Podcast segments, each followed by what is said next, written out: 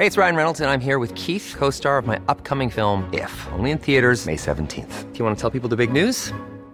All right, I'll do. Sign up now and you'll get unlimited for $15 a month in six months of Paramount Plus Essential Plan on us. Mintmobile.com slash switch. Upfront payment of $45 equivalent to $15 per month. Unlimited over 40 gigabytes per month. Face lower speeds. Videos at 480p. Active Mint customers by 531.24 get six months of Paramount Plus Essential Plan. Auto renews after six months. Offer ends May 31st, 2024. Separate Paramount Plus registration required. Terms and conditions apply if rated PG. Heraldo Radio, con la H que sí suena y ahora también se escucha.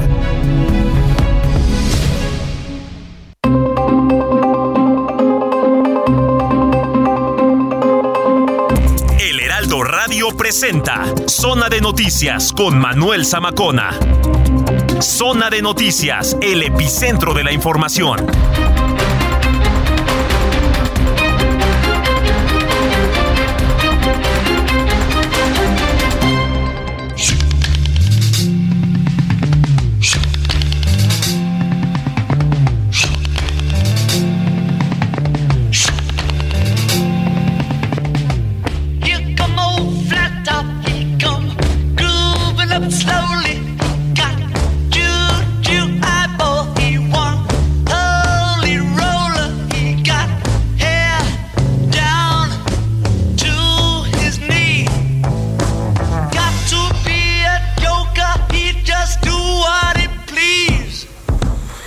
Pues Come Together. Comenzamos los efemérides musicales de hoy celebrando a una leyenda del rock y hablamos de George Harrison, porque nació un 25 de febrero de 1943 y por eso estamos escuchando Come Together, que es un rolón. Con eso vamos a iniciar zona de noticias. A ver, vamos a subirle tantito para, para iniciar a gusto.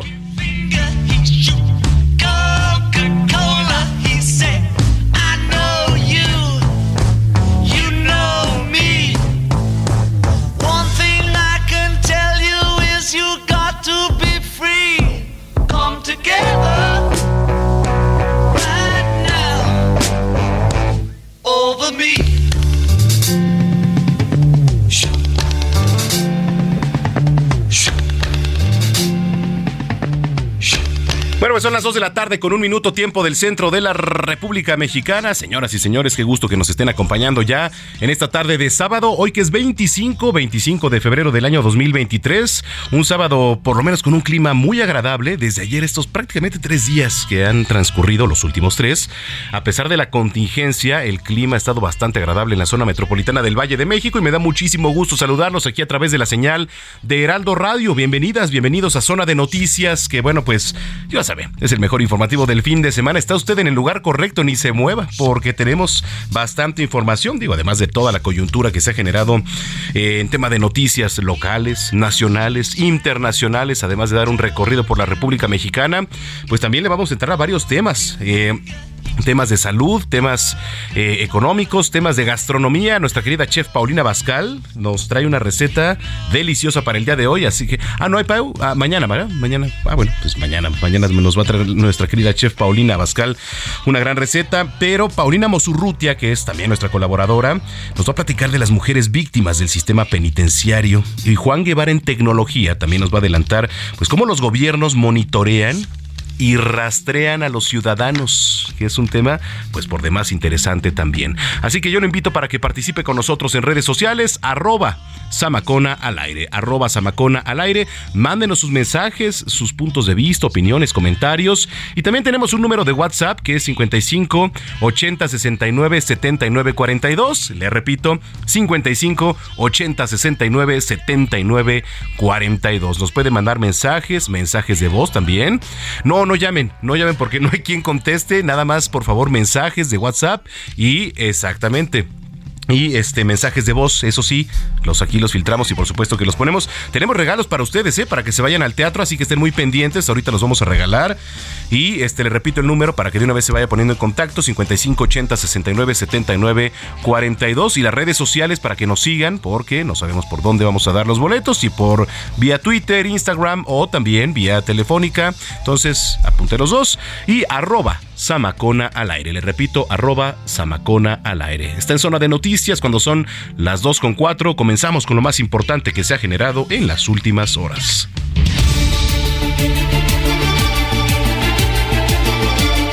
platico que la presidenta de Perú, Dina Boluarte, anunció el retiro definitivo del embajador de ese país en México y enfatizó el rompimiento de todas las relaciones diplomáticas con nuestro país, así como lo escuchó. Rompe el Perú con México, todas las relaciones diplomáticas, esto tras los constantes comentarios del presidente Andrés Manuel López Obrador. Rechazo enérgicamente las expresiones formuladas hoy por el presidente de México sobre asuntos internos del Perú. El señor López ha decidido apoyar el golpe de Estado que diera el ahora expresidente Pedro Castillo con sus declaraciones. El señor López viola el principio del derecho internacional sobre la no injerencia en asuntos internos. Teniendo en cuenta lo anterior, he dispuesto el retiro definitivo de nuestro embajador en los Estados Unidos mexicanos. Y de esta manera, las relaciones diplomáticas entre el Perú y México quedan formalmente a nivel de encargado de negocios. Así como lo escuchó, prácticamente han roto relaciones ya Perú y México y sigue, sigue la ruptura entre las relaciones diplomáticas con varios países, porque está fracturado también con varios países. Pero bueno, al respecto, la Secretaría de Relaciones Exteriores lamentó la decisión del gobierno de Perú sobre retirar de manera definitiva a su embajador en México, Manuel Gerardo Talavera, y mediante un comunicado dieron a conocer que se mantendrá su nivel de representación diplomática y consular. El Comité Técnico de Evaluación para la Selección de Aspirantes a Consejeros del Instituto Nacional Electoral cerró ayer ya el proceso de selección y en total se registraron 1.128 personas, de los cuales 989 avanzaron hasta la autentificación de sus datos y 664 concluyeron el trámite. Son 204 mujeres y 460 hombres. Un juez federal absolvió a Rosario Robles ya, exsecretaria de Sedatu y Sedesol, en el proceso que enfrentaba por la llamada estafa maestra. Esto después de decidir que los hechos que se le atribuyen se tienen que sancionar por la vía administrativa. No quiero quedarme instalada en el pasado, no tengo rencores ni resentimientos. Mi pretensión no es de ninguna manera ajustar cuentas con nadie. Aquí hemos dado una batalla colosal, pero soy una mujer que ha dado batallas a lo largo de su vida. Bueno, es la voz de Rosario Robles. En otros temas, tras las acusaciones hacia la ministra Yasmín Esquivel sobre su presunto plagio en su tesis de doctorado, la Universidad Anáhuac señaló el trabajo como satisfactorio por lo que acreditaron el documento. Sofía Soraya N., hermana del exalcalde de Benito Juárez, Cristian von Roerich, fue vinculada a proceso por el delito de asociación delictuosa con relación al cártel inmobiliario aquí en la Ciudad de México. Oiga, en temas internacionales, el número de muertos por los terremotos que sacudieron 11 provincias del sureste de Turquía el pasado 6 de febrero, con magnitud de 7.7 y 7.6, ha subido hasta 44.218 personas, esto según las propias autoridades. Irán reiteró que su país pues desea vengar la muerte del general Qasem Soleimani, esto en una operación de Estados Unidos en 2020, esperando poder matar, así, tal cual pusieron, poder matar al expresidente estadounidense Donald Trump. Bueno, al menos cinco personas murieron al estallarse una ambulancia aérea en el oeste del estado de Nevada, allá en Estados Unidos. En los deportes, Sergio Checo Pérez registró el mejor tiempo en la sesión vespertina de los test o los exámenes oficiales de la pretemporada de la Fórmula 1, que por cierto se realizaron eh, este sábado en el circuito internacional de Bahrein. También le platico que del 27 de febrero al 4 de marzo comienza la edición del Abierto Mexicano a las playas de Acapulco.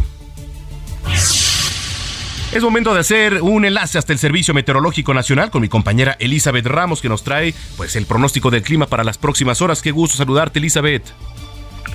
Gracias, Manuel. Igualmente, muy buenas tardes a ti, a la amable auditorio. Pues Manuel, tenemos el Frente Frío número 36 y la octava tormenta invernal que ocasionarán lluvias puntuales fuertes en Baja California y caída de nieve o aguanieve en las tierras de este. Además, se prevé ambiente frío muy frío, cientos No, se está perdiendo la comunicación con mi compañera Elizabeth Ramos desde el Servicio Meteorológico Nacional. Mire, eh, al inicio de este espacio le platicaba que sí, efectivamente hemos tenido un clima bastante agradable los últimos días, pero es necesario porque además sí de noche baja bastante la temperatura. ¿Qué nos depara para las próximas horas? Es importante hacer ese enlace hasta el Servicio Meteorológico Nacional con mi compañera Elizabeth Ramos, que en un momento más la vamos a tener. Eh, ¿Ya está? Ah, Elizabeth Ramos creo que ya está en la línea telefónica. Adelante, Elizabeth.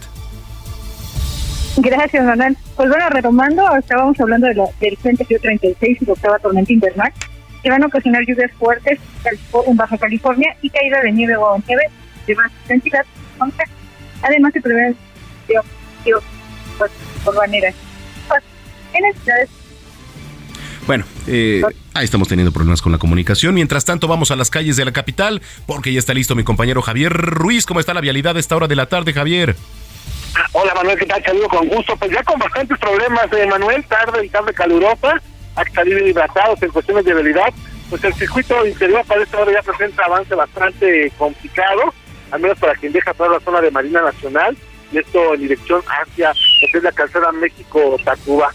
A partir de ese punto la circulación se mejora un poco, sin embargo, nuevamente ya llegando al entronque con la vía de los insurgentes, pues el avance nuevamente se torna complicado y lento. En sentido opuesto, el avance es un poco más aceptable, es únicamente moderar la velocidad y en lo que corresponde a la zona centro, a la avenida Chapultepec, que también poco a poco se han incrementado el aforo de automovilistas, rezagos una vez que se deja atrás la estación del metro Sevilla y principalmente para cruzar las inmediaciones de insurgentes y más adelante llegando hacia el eje central Lázaro Cárdenas. Así que hay que salir con anticipación y por supuesto manejar con bastante precaución porque poco a poco también se incrementa las, el aforo en las calles de la Ciudad de México. De momento, ese es el reporte que tenemos, Manuel. Bueno, pues ahí está, vamos a estar pendientes. Gracias, Javier. Estamos atentos, hasta luego, buenas tardes. Muy buena tarde, Javier Ruiz.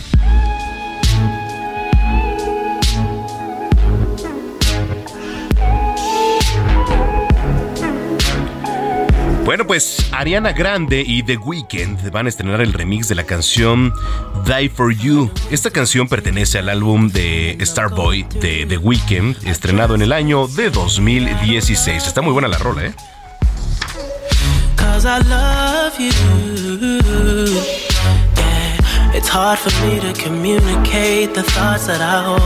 But tonight I'm gonna let you know. Let me tell the truth. Let me tell the truth. Yeah, you know what I'm thinking. See it in your eyes. You hate that you want me.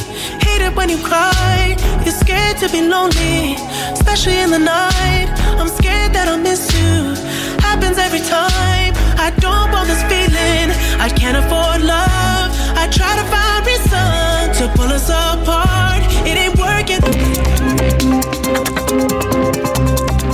A Manuel Zamacona en Twitter e Instagram, arroba Zamacona al aire.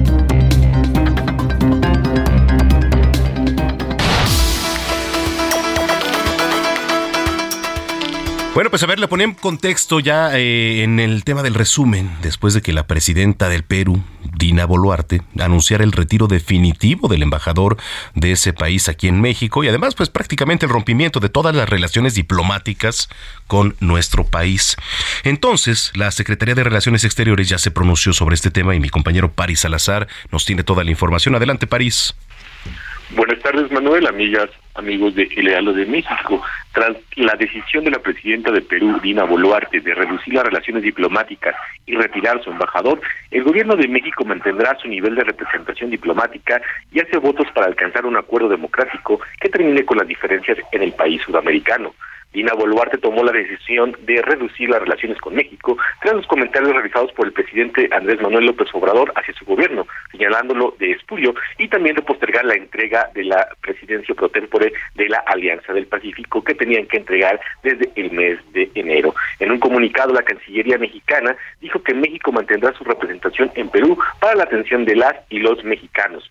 Lamentó también esta decisión de la mandataria Dina Boluarte por retirar la representación de México en Perú y dijo que México mantendrá estas relaciones diplomáticas entre ambos países que eh, para que puedan eh, los mexicanos tener esta atención y en beneficio del pueblo de, México que se encuentra en Perú y hace votos para que pronto se alcance un acuerdo democrático sobre las desvanecencias que prevalecen en este país latinoamericano. Manuel.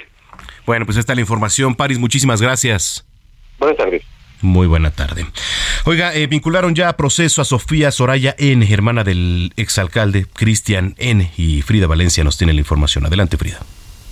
¿Qué tal? Te saludo con el gusto de siempre y hoy te comento que la Fiscalía General de Justicia de la Ciudad de México logró que un juez de control vinculara a proceso a Sofía Soraya N., hermana de Cristian N., exalcalde en Benito Juárez durante la pasada administración y actualmente dado de baja como diputado local por su probable participación en el delito de asociación delictuosa en el sector de bienes raíces, donde se presume su hermana también participaba.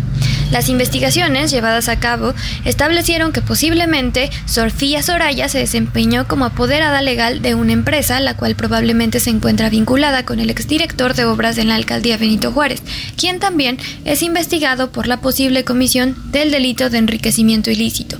En este contexto, y a fin de esclarecer los hechos, Sofía Soraya fue citada a comparecer ante el Ministerio Público y ante un juez de control.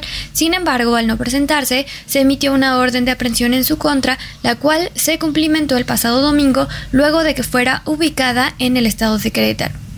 Y en continuación de su audiencia, el impartidor de justicia le ratificó la medida cautelar de prisión preventiva domiciliaria mientras transcurre el plazo de dos meses para el cierre de la investigación complementaria.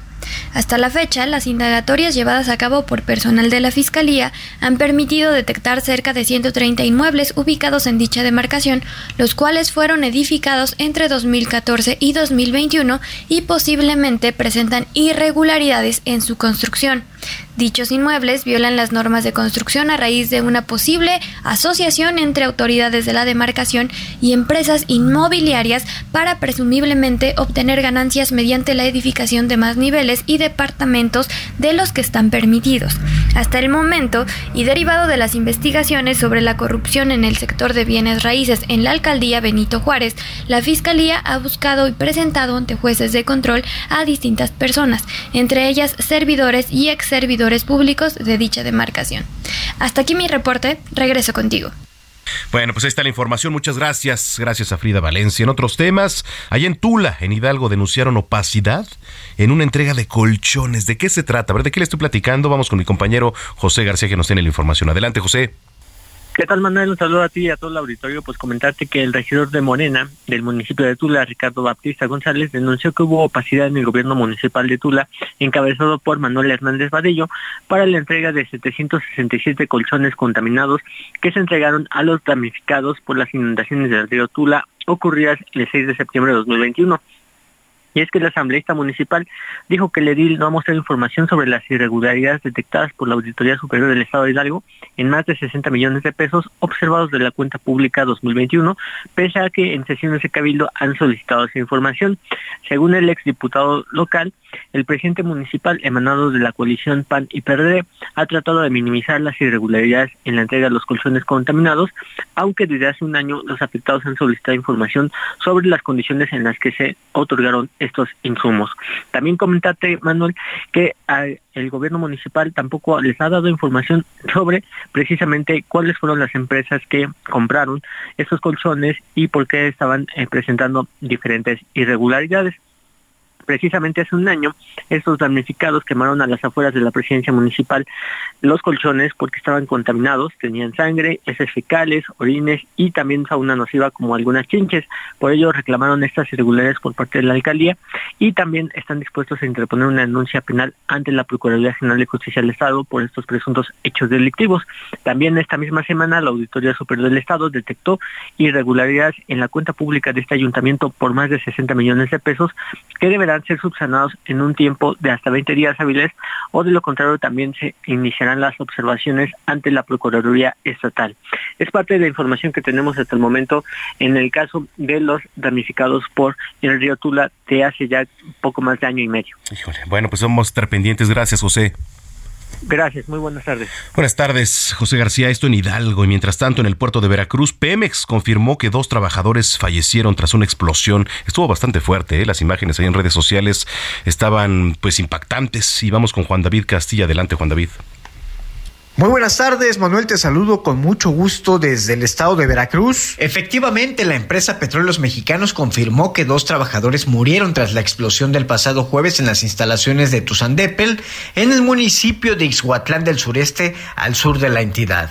En un comunicado indicó que durante las actividades de búsqueda del personal desaparecido fueron encontrados dos cuerpos, los cuales están siendo revisados por el Servicio Médico Forense, previa autorización del Ministerio Público Federal.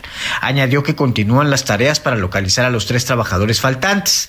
Los dos trabajadores que permanecen hospitalizados se encuentran estables y son atendidos en el hospital de Pemex. Se informó también que continúan realizándose las acciones para determinar las causas que provocaron el fuego en el equipo de perforación y que se iniciará la limpieza del lugar correspondiente.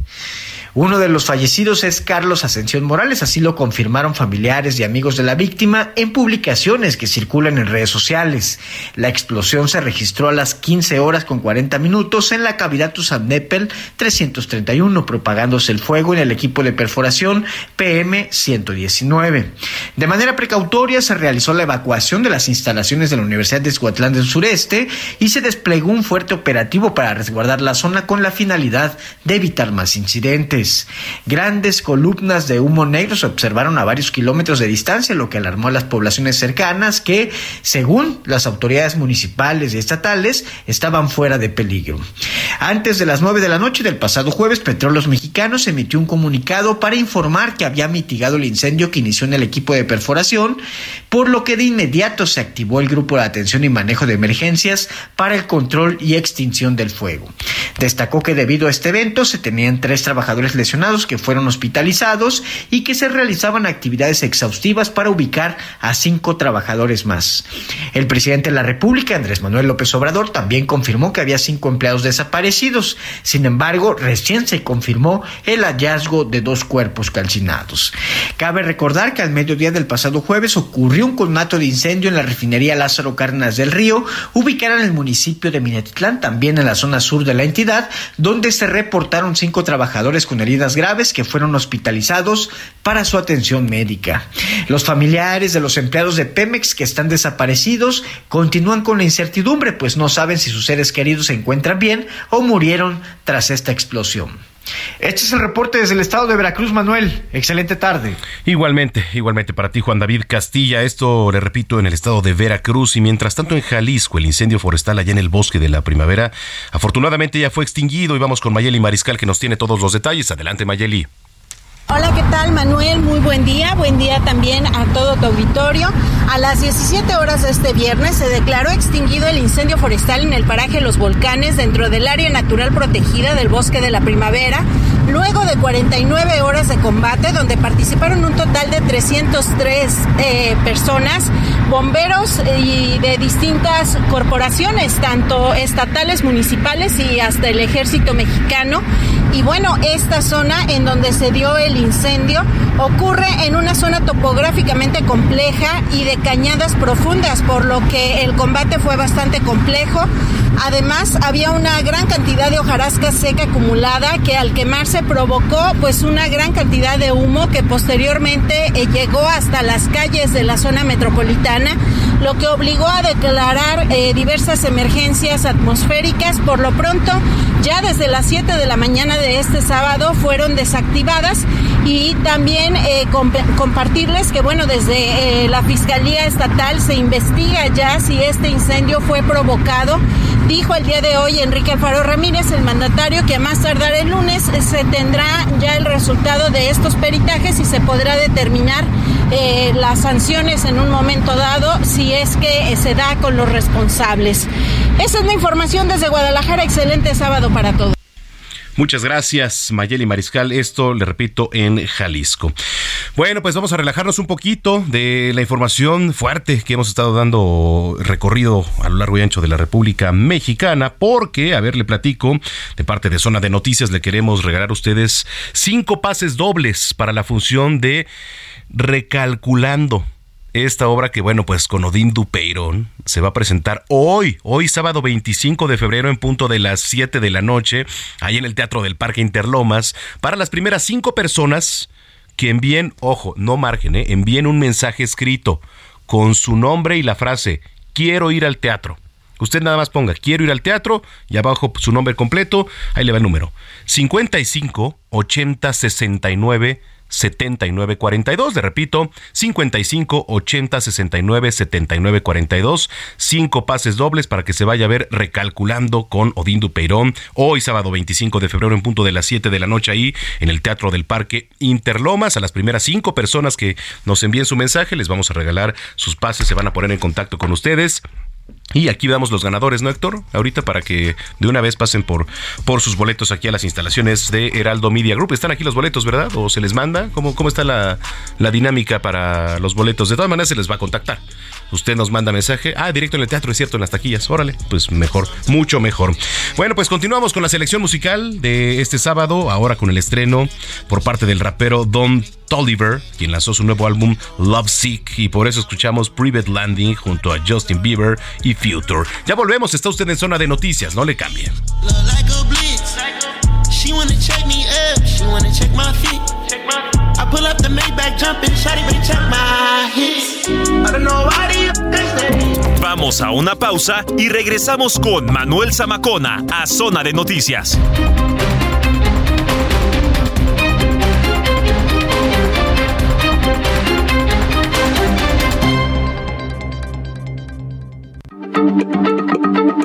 Heraldo Radio, la H se lee, se comparte, se ve y ahora también se escucha.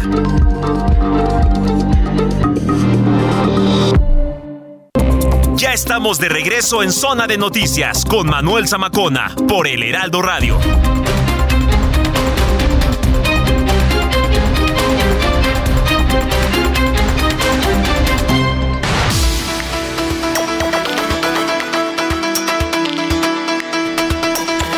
Bueno, pues ya son las 2 de la tarde con 30 minutos en el tiempo del centro del país. Muchas gracias por continuar con nosotros aquí en Zona de Noticias. Eh, creo que ya se fueron los boletos, ¿verdad? Para el teatro de volada. Ahorita les vamos a dar el nombre de los ganadores para que se vayan a ver ahí en el Teatro del Parque Interlomas esta obra, recalculando con Odín Dupeirón. Mientras tanto, bueno, pues eh, platicando y entrando otra vez al tema de coyuntura, eh, Unidas, Unidos, que es el Frente Cívico Nacional, Poder Ciudadano, Sí por México, Sociedad Civil México, Une México y también Unidos por México, que bueno, pues este conjunto con más de 80 organizaciones civiles, mañana, mañana se va a realizar esta concentración en, el Zócalo de la capital.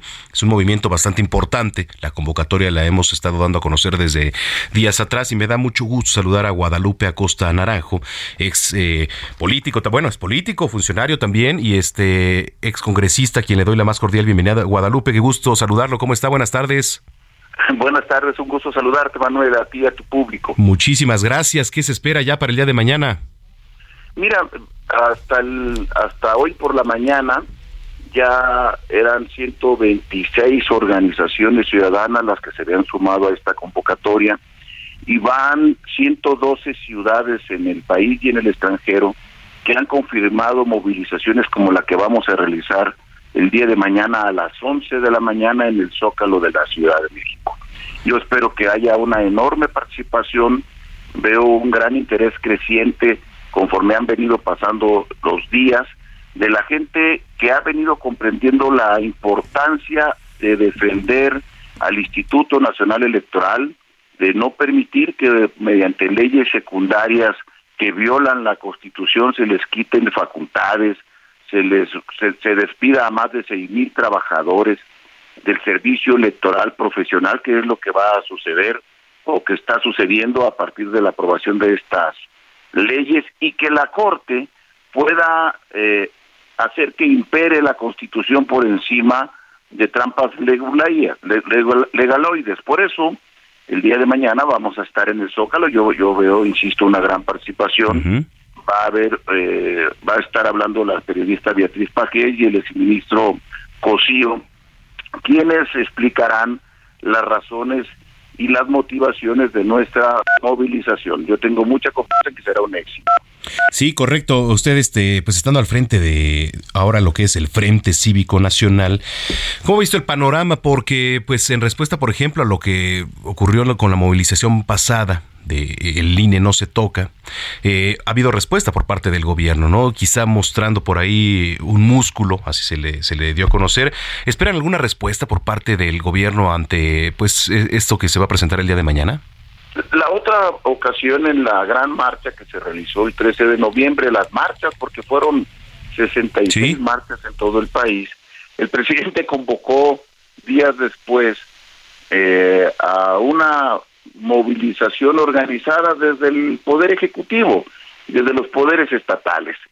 Ahora ya ha anunciado, por cierto, que hará otra concentración en el Zócalo el próximo 18 de marzo con el pretexto de la expropiación petrolera y de la defensa de la energía eléctrica.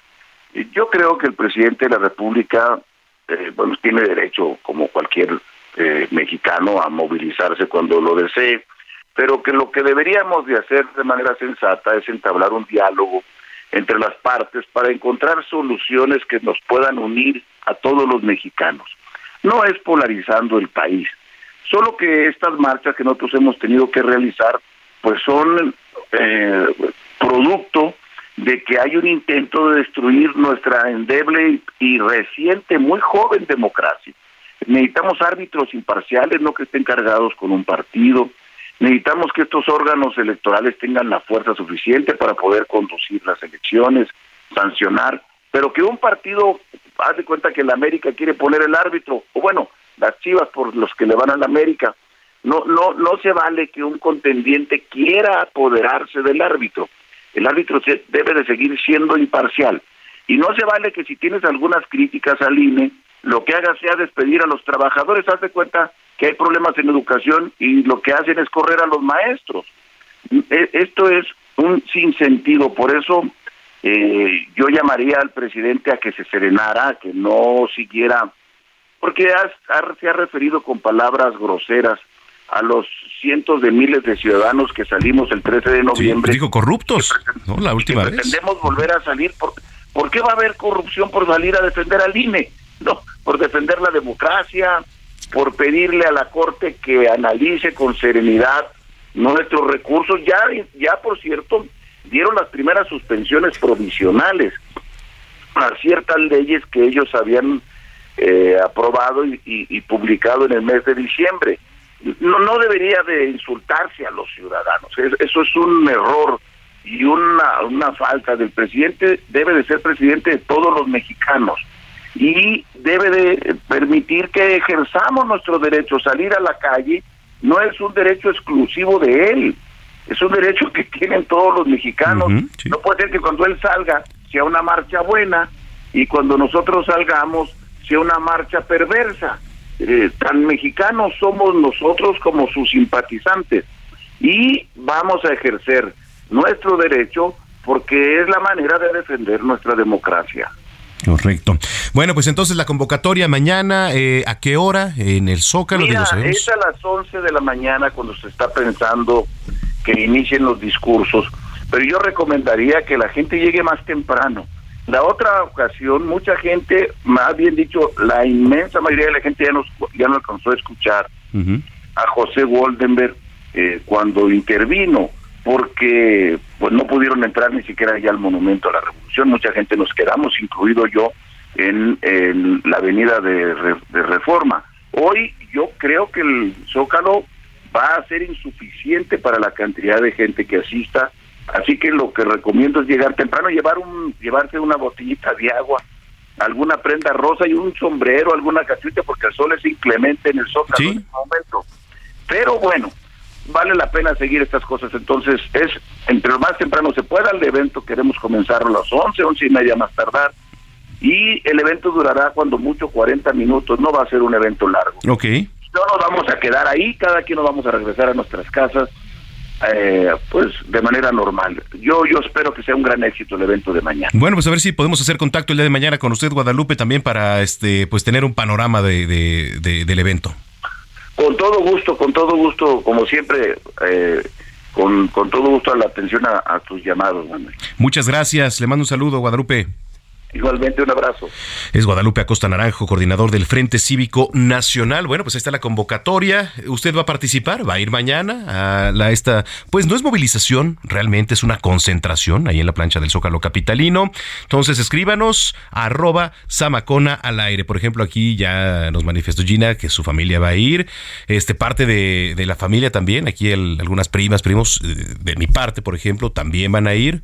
Un servidor no, porque tenemos que estar aquí informando para ustedes. Vamos a hacer contacto, vamos a tener enlaces, entonces tenemos que informar. Ah, es a las 11, sí, pero de todos modos tenemos que estar pendientes por acá para poder informar. Claro, por supuesto. Entonces, bueno, este, arroba Samacón al aire y también el número 5580 69 79 42. Le repito, y mándenos también su, sentir, qué opinan. Nos puede mandar mensaje de voz, ¿eh? 5580 69 79 42. Dos de la tarde ya con 39 minutos. Hablemos de tecnología con Juan Guevara.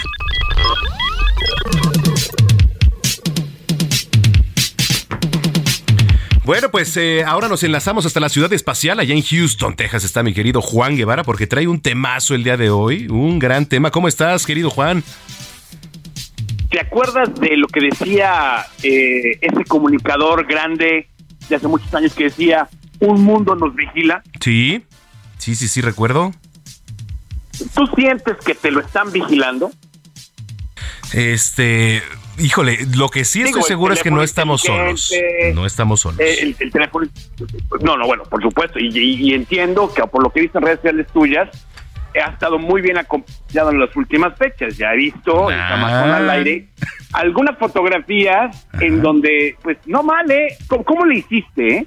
No. Eh, tú, tú eres, mira, yo, yo he llegado a la conclusión de que tú eres absolutamente el contigo podemos comprobar de qué rollo mata carita.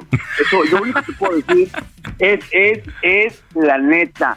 Pero fíjate, eh, tú has sentido que te lo vigilan, que te lo andan monitoreando, que te lo andan rastreando, y me refiero al teléfono inteligente, a las tabletas, etcétera. Mira, sí, y luego, ¿sabes qué pasa? Que luego llegas a algún evento importante y de repente como que la señal falla y como que se va metiendo ahí un poquito, ¿no? Bueno, pues fíjate que para aquellas personas que consideren que pueden ser paranoicas, no es así. Eh, en muchos países, eh, sobre todo en México y en los Estados Unidos, en estos dos países en específico, el gobierno tiene diversas herramientas prácticas para monitorear y rastrear a los ciudadanos. Muy importante. Y obviamente esto ha generado muchos temas tanto de privacidad como de derechos civiles.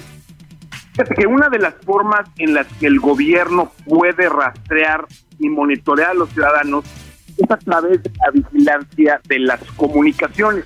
¿Y a qué me estoy refiriendo con esto? Me estoy refiriendo con esto a cuatro aspectos fundamentales. Uno es las llamadas telefónicas, los textos, los famosos SMS, lo que se llama los correos electrónicos de cualquier tipo y obviamente el monitoreo de las redes sociales. Esto lo hacen los gobiernos. Esto es una circunstancia para poder entender lo que los ciudadanos hacen.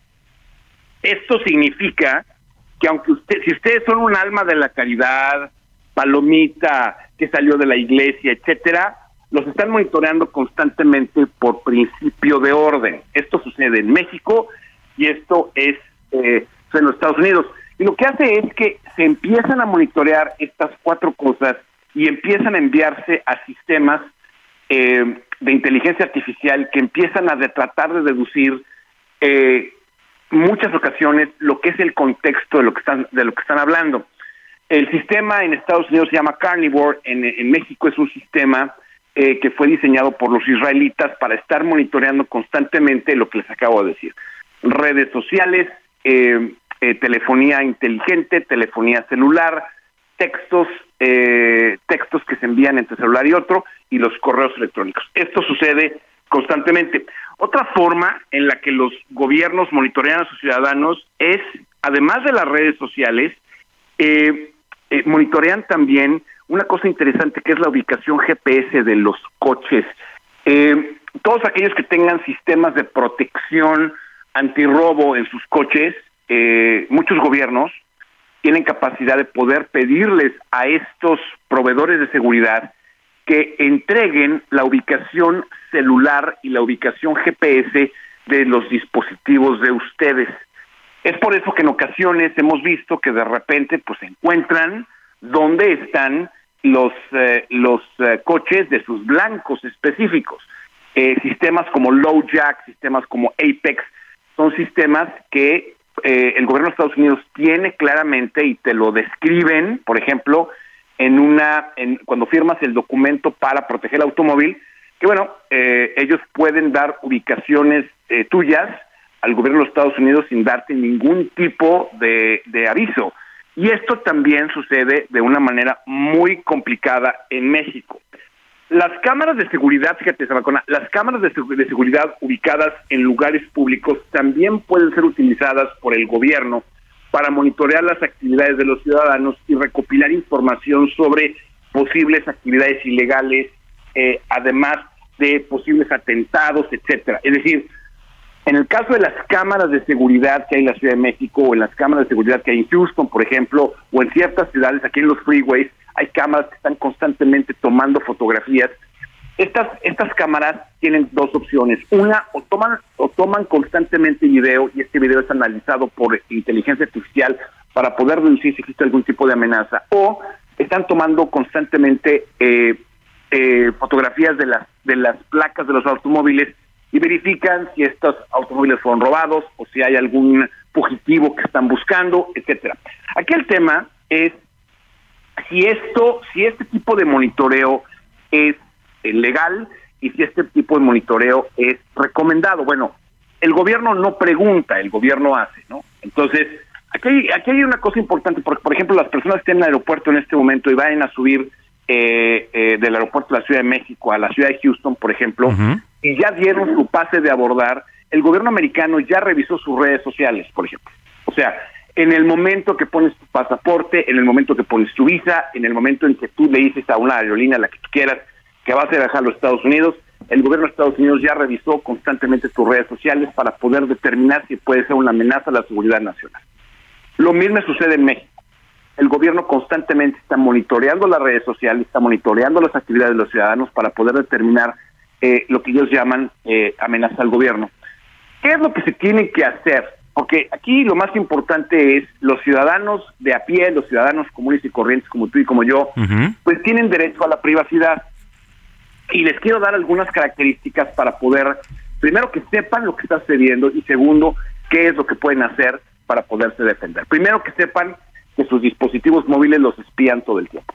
Esto es muy importante. Si van a tener una conversación que consideran que es privada, lo mejor de lo mejor es tener no, que no haya celulares, por ejemplo, o que no haya dispositivos inteligentes en el lugar en donde están. Esto es muy es una cosa muy importante.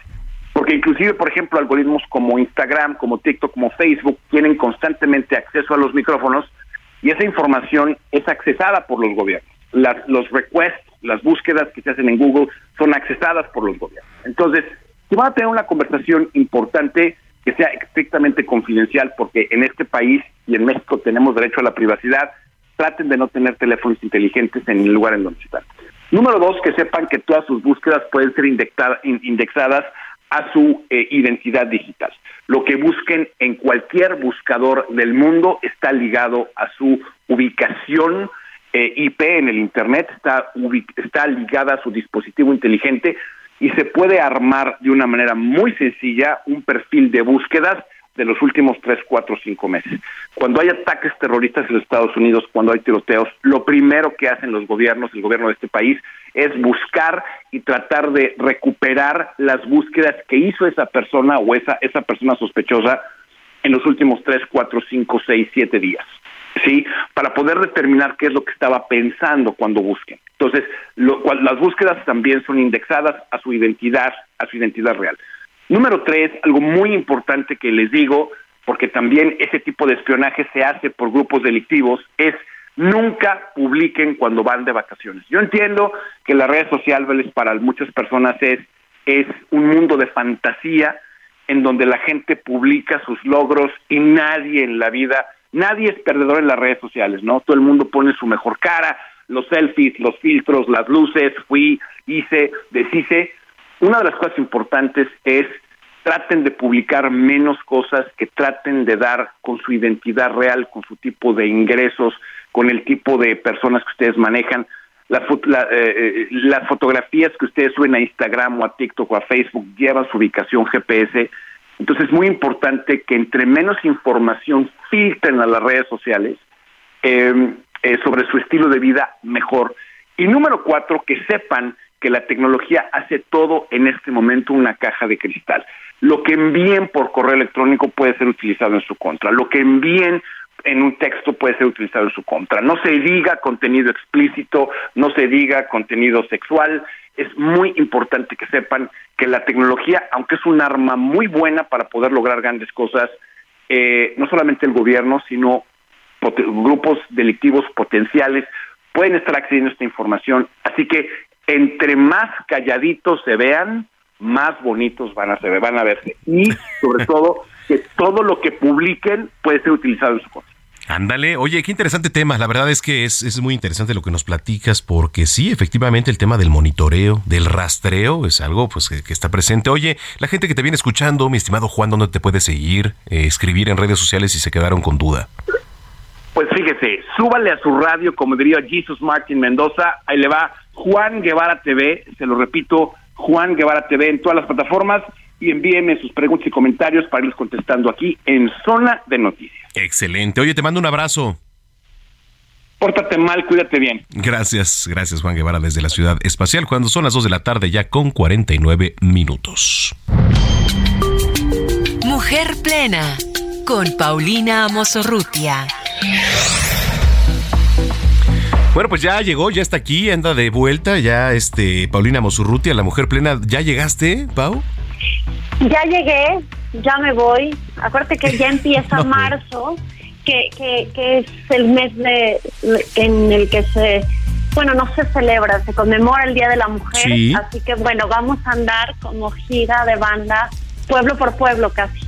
Oye, eso me parece perfecto, ¿eh? Es, eh, si no me equivoco, el día miércoles 8 de marzo, pero a ver si te das una es, vuelta el ya 11. Estamos planeando, por supuesto, con tu equipo a ver qué se nos ocurre. Pero fíjate que hoy escogimos un tema complejo, porque antes de empezar en este tema, y siempre que oigo la maravillosa cortinilla que hicieron de Mujer Plena, pues la plenitud siempre está ligada a la libertad y cada vez veo más historias de derechos humanos aplastados absolutamente en las cárceles de México. Y yo sé que es sabadito y que estamos para descansar, pero creo que cuando un país no es, no es consciente de lo que está pasando es parte del problema. Así que quisiera platicarles un poco de lo que pasa en las cárceles mexicanas y luego, como siempre, dejarles un granito de esperanza porque no, no es de Dios dejarlos nada más con el corazón compungido, ¿no? Sí, ¿qué pasa en las cárceles mexicanas? Porque además es un tema bastante complejo, es un tema operacional desde dentro, ¿no? Entonces, ¿qué es lo que está pasando? Es un tema del que nadie habla, empezando por ahí, ¿no? Se ha bajado el presupuesto enormemente a las cárceles, el presupuesto federal eh, se redujo y además eh, la federación le bajó el presupuesto a los estados y esto ha hecho que si de por sí era una tierra de nadie, hoy lo sea cada vez más. Y, hay varios puntos que tendríamos que estar tomando en cuenta. Eh, por ejemplo, que en México durante los últimos 10 años, cada día nacen tres niños dentro de las cárceles. Fíjate qué, qué dato tan duro, tres niños diarios. Y estos niños viven dentro de la cárcel con su madre durante los primeros tres años de vida. Entonces, fíjate, a, a mí me gusta que podamos visualizar con datos como muy precisos, porque esta es una situación gravísima. Primero, porque una de cada diez mujeres pasó su, embarazo dentro de la cárcel y claramente no tuvieron control casi ninguna del embarazo, ¿no? Y luego el niño nace eh, dentro de la cárcel y pues claramente no tiene ningún seguimiento pediátrico, pedagógico, vive en esta violencia extrema hacinado en una cárcel junto con su mamá. Fíjate qué duro, ¿no? Sí, eh, pues eh, digo, este tema digo, lo había abordado, si no mal recuerdo, hace aproximadamente unos seis meses, pero pues es un tema bastante difícil, bastante complicado porque pues es eh, el núcleo, ¿no? El núcleo pues es la madre, el hijo o la hija y que se desarrollen en ese ambiente que no es el apropiado, porque creo que está bastante difícil. No, y luego, después de esto, tomemos en cuenta que tampoco, o sea, el niño después de los tres años sale con su familia cercana, pero para todos los niños, niñas y adolescentes cuyas madres pues están en prisión, no existen, no existen programas ni leyes encaminados a acompañarlos en estos procesos que deja tú que, que tengan educación de calidad, etcétera, sino que garanticen el derecho de que sean cuidados, ¿no? La, la. Fundación Reinserta, que hace un trabajo eh, impresionante en México en este tema, calcula que en el país hay medio millón de menores de edad que tienen padres y madres en la cárcel. Sí es. Entonces, Con Saskia Niño, ¿no? Saskia Niño de Rivera, sí. absolutamente con Saskia, que, que, que además han hecho un trabajo enorme en relación a, a mostrar lo que está pasando en el país. Eh, en, en este fin de semana justo Saskia sacó un artículo de una mujer que era policía, fíjate qué duro, que estaba embarazada de gemelos y que entonces los policías la, la toman, eh, eh, la empiezan a ultrajar y le ponen una pistola en mano con, con la cara tapada y le dispara. Y ella misma dice, no voy a disparar porque sé cómo operan y quieren matar a alguien y, y acusarme a mí. Como ella no la hace, la llevan por todos los centros eh, eh, 72 horas. Tú sabes que antes de que te enjuicien, pues solo puedes estar 72 horas y la llevan a cada uno 72 horas ultrajándola en cada uno. Cuando despierta ya no está embarazada y hoy está en prisión, ¿no? Y como esto podemos ver infinidad, infinidad de casos. Entonces, es un tema que tendríamos que estar hablando ahora cerca del Pau, Día de la no me cuelgues, no me cuelgues, regreso contigo, espérame, ¿eh? Claro que sí. Vamos a una pausa y regresamos con Manuel Zamacona a Zona de Noticias.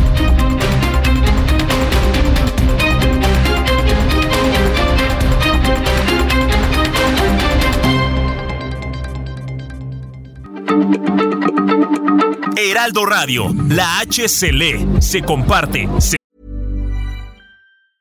Hey, it's Ryan Reynolds, and I'm here with Keith, co star of my upcoming film, If, only in theaters, May 17th. Do you want to tell people the big news? All right, I'll do it. Sign up now and you'll get unlimited for $15 a month and six months of Paramount Plus Essential Plan on us. Mintmobile.com slash switch. Upfront payment of $45 equivalent to $15 per month. Unlimited over 40 gigabytes per month. Face lower speeds. Videos at 480p. Active Mint customers by 531.24 get six months of Paramount Plus Essential Plan. Auto renews after six months. Offer ends May 31st, 2024. Separate Paramount Plus registration required. Terms and conditions apply if rated PG. ve y ahora también se escucha.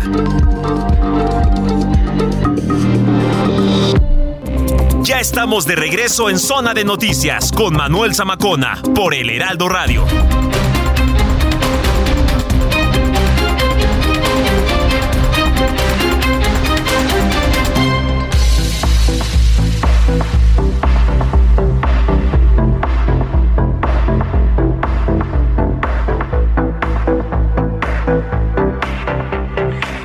Ya estamos, de ya estamos de regreso aquí en Zona de Noticias a través de la señal de Heraldo Radio. Antes de la pausa estábamos platicando con Paulina Amosurrutia. ¿Sí me, ¿Ya me escuchan? ¿Sí? ¿Sí se escucha? Así es, Ahí está, ya está. perfectamente. Oye, este, perdona esta, este brevario comercial, pero este sí es importante, ¿no? Lo que estábamos platicando de, pues, de las cárceles, de toda la sociedad, de todo lo que se vive también ahí. Sí, definitivamente. El problema es que la justicia se imparte de manera brutal, diría yo, de manera torpe, y luego no se entiende que el estar en una cárcel no es faltar a los derechos humanos. Y, y, y bueno, hablábamos de, de la situación tortuosa que viven cada una de las mujeres que están ahí, pero me gustaría hablar de, de cómo tratar de resolverlo en la medida de lo posible, ¿no? Y, y creo primero que cuando vienen campañas políticas es un punto importante que tenemos que pedir a los políticos que se comprometan, ¿no? El presupuesto tiene que ir ahí porque es la única manera de que exista reinserción. Y luego, desde las organizaciones de la sociedad civil, en donde uno puede ayudar desde haciendo un- una donación hasta impulsar que de veras se trabaje en estos temas. Y fíjate que una gran amiga, Hilda Telles Lino, que está en la Comisión Nacional de Derechos Humanos, hizo un enorme programa junto con Teletón y otros tantos en, en, en la cárcel para ayudar a que los niños tuvieran programas pedagógicos y, y lo hicieran por medio del arte y de la cultura. El programa se llama Liberarte y justo eh, están tratando de poder ayudar a los niños. Otro programa maravilloso es que capacitaron a algunas de las reclusas que ya estaban por salir en temas de, de, de poner uñas, de maquillaje, hicieron todo un desfile dentro para después cuando salieran tuvieran un- una posibilidad de tener una vida digna. Entonces, este es un tema que debiésemos de tomar en cuenta, que tendríamos que estar eh, empujando desde la sociedad civil, desde el Twitter, porque desgraciadamente a veces el gobierno solo entiende a periodicazos o a votos y, y- y es un tema de dignidad, ¿no? Sí, por supuesto, por supuesto. Oye, que pues qué interesante como siempre y a ver qué vamos eh, preparando para el Día Internacional de la Mujer que se celebra ya. Por supuesto. Pues ya decir el próximo mes, pues es que ya nada más te quedan tres días prácticamente al mes de febrero, Así entonces es. pues ya. Así es, cuenta con que traeremos algo muy interesante y cerraría esta esta plática como siempre eh, que, que agradezco infinitamente con una frase que justo Saskia se encuentra en la calle que, que- perdón en la cárcel que dice no tengo miedo a morir tengo miedo a sobrevivir no no puede pasar no puede pasar No puede estar pasando eso, digo, no es. Híjole, bueno, pues qué fuerte, qué fuerte, pero es una realidad. Sí, sí, pero hay veces que hay que sacudirnos un poco porque un país solo crece cuando somos corresponsables y empáticos. Totalmente, totalmente, querida Pau. Pero Oye, bueno, pues abrazo. este, te mando un abrazo, muchas gracias como siempre y estamos aquí en contacto. Claro que sí. Gracias y gracias a todos los que nos escuchan. Muchas gracias, Paulina Amosurruti, aquí en Zona de Noticias. Ya son las 3 de la tarde, 4 minutos. Ya anda por aquí Gina Manroy. ¿Cómo estás, Gina? Hola, muy bien. ¿Y tú? Buenas tardes. Bien, pues fíjate aquí pasándola, ¿no? Digo, Sí. aquí informando, desde luego. Pero este, espérame, porque te iba a platicar que hoy, ya ves que. Hoy, hoy de qué es día. Justamente me estoy metiendo a la página porque eh, hay una página que está muy buena, está muy completa y se llama www.diainternacionalde.com en donde bueno, pues salen las efemérides, salen además de este el santoral, horóscopos, etcétera. Hoy, por ejemplo, 25 de febrero se celebra el Día Internacional del Implante eh, Coclear. ¿Qué es esto? Bueno, pues es una técnica con la que se consigue que una persona con sordera y te hablo de sordera profunda, pueda oír a través de la estimulación eléctrica de las células acústicas dentro del oído interno. Entonces digo, está interesante. Es interesante. ¿No? Sí, sí. 25 de febrero de 1957, cuando se realizó el primer implante coclear a cargo de los doctores André Giurno y Charles Iris. Ellos hicieron historia al hacer oír a una persona totalmente sorda. ¿Qué tal? Bueno, pues todo se puede. Y ahora con la tecnología seguramente vamos a estar viendo más Claro. maravillas todavía. Sí, bueno, es. pues eh, son las 3 de la tarde con 5 minutos. Ya está aquí Gina Monroy con el resumen de noticias de la segunda hora. El gobierno peruano oficializó hoy la salida del embajador de Perú en México, tal y como anunció la presidenta Dina Boluarte tras las declaraciones del presidente Andrés Manuel López Obrador, a quien acusa de injerencia en asuntos internos del país andino. El gobernador de Nuevo León, Samuel García, respondió al presidente Andrés Manuel López Obrador que en Nuevo León sí hay agua para la llegada de Tesla y cualquier otra empresa que desee invertir en el futuro. Este sábado el tramo entre las estaciones Lázaro Cárdenas a Tacubaya de la línea 9 del metro permaneció fuera de servicio durante casi una hora, de acuerdo con reportes del sistema de transporte colectivo Metro.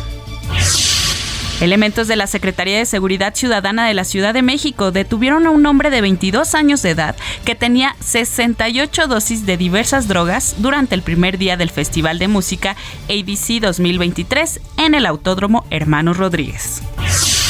En noticias internacionales, Konya, provincia de Turquía, está en alerta ante la formación de cráteres en medio del campo, mismos que presentan una importante profundidad. Chile empezará este lunes el despliegue de militares para resguardar las fronteras con Perú y Bolivia, en un intento por controlar el ingreso de migrantes por pasos no habilitados. Esto lo informaron las autoridades. También en Chile, eh, los incendios que se mantienen activos bajaron en 24 horas de 33 a 21, la cifra más baja del año y que la mayoría se localiza en el centro sur del país. Precisamente ahora que tú ya te has ido. Vámonos. dicho que has estado engañando. Estábamos debatiendo cuál poníamos y dijimos una que le llegue a todo el mundo. Esa es llegadora. ¿Y por qué, de, no. por qué de Luis Miguel? ¿Verdad? Pues es que sorprendió a los fans con la promesa de regalar boletos para sus próximos shows, ya que Ujú. va a empezar a dar su gira acá en México. Fue a través de sus redes sociales donde el Sol publicó una dinámica para que sus seguidores, que somos muchos, en Twitter, este, pues lo puedan ir a ver gratis. ¿Gratis? Estuvo ayer tuiteando, eh, síguenme para, les voy a regalar boletos, los quiero. Eh, ok, buenas noches. El Sol suele no publicar nada. Nada, nada. ¿El Sol? Luis Miguel. ¿El señor Luis Sol? Miguel Ah, Luis suele Miguel. no publicar nada y ayer estuvo muy activo en redes sociales. Ándale. Con la promesa de que va a regalar boletos. Oye, a ver, pero ya se sabe dónde se va a presentar, cuándo. en el todo. Auditorio Nacional siempre son sus fechas. Siempre eso es en el auditorio, Sí. ¿no? Ujú. Y da meses, o sea. O sea, no podríamos ver a Luis Miguel en la Plaza de Toros, por ejemplo, porque el Potrillo ya dijo que en mayo se presenta, por ejemplo, en la Plaza de Toros. No podremos ver a Luis Miguel así en, Lo dudo. en un recinto así o es más fresón. Es más fresa. Es más fresón, ¿Te ¿no? Ok. Sí. Sí, sí, sí, entiendo. Sí. Ah, Ok, sí. Bueno, pues gracias, Gina. No, ¿de qué buenas tardes?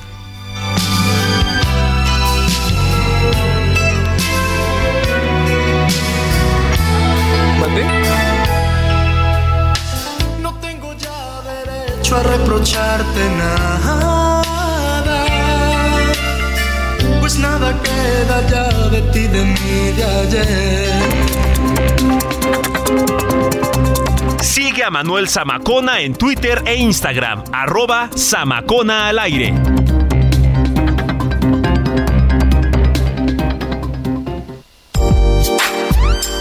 Recomendaciones culturales con Melisa Moreno.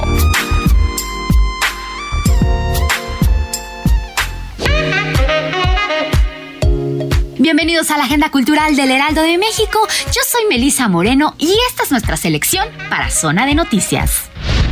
Como parte del programa de relecturas curatoriales del acervo del Munal, la muestra María Sada Biofilia, Arte y Naturaleza invita a mirar la naturaleza desde una perspectiva cientificista, tal como sucedió con los viajeros decimonónicos y paisajistas académicos. Los objetivos fundamentales del proyecto radican en descubrir, desde la plástica, una enorme variedad de flora y fauna que siembran una reflexión sobre el ecosistema, generando afortunados contrapuntos entre la pincelada naturalista de Sada y artistas referenciales de las colecciones de los siglos XIX y XX del museo. Con cerca de 70 piezas que incluyen pintura, escultura, fotografía y artes decorativas, la exposición busca poner en valor la relación entre arte y naturaleza, un binomio indisoluble y motivo de inspiración para numerosos artistas a través del tiempo. El Museo Nacional de Arte Munal presenta María Sada Biofilia, Arte y Naturaleza hasta el 25 de junio. El conocimiento de lo invisible intenta responder a las preguntas ¿qué son y cómo se crean los colores? El color ha demostrado ser un fenómeno físico, tecnológico, cultural y psicosocial cambiante, en constante evolución. Se trata de un parámetro óptico cuyos efectos paradójicamente ilusorios definen nuestra identidad cultural. El progreso científico, industrial y tecnológico amplía cada vez más la gama cromática de nuestro mundo y nos permite conocerlo más allá de sus límites y del alcance de nuestra vista.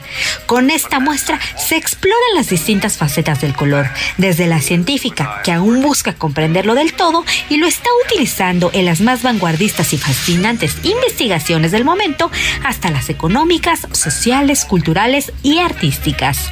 Este es un recorrido que reúne a artistas, creadores, investigadores y tecnólogos del pasado y del presente, donde se puede comprobar que el color es efectivamente lo que define el mundo, pero también que es la certeza más incierta, el conocimiento menos real, el medio que mientras más parece sacar las cosas a la luz, nos alerta sobre lo que permanece invisible ante nuestros ojos.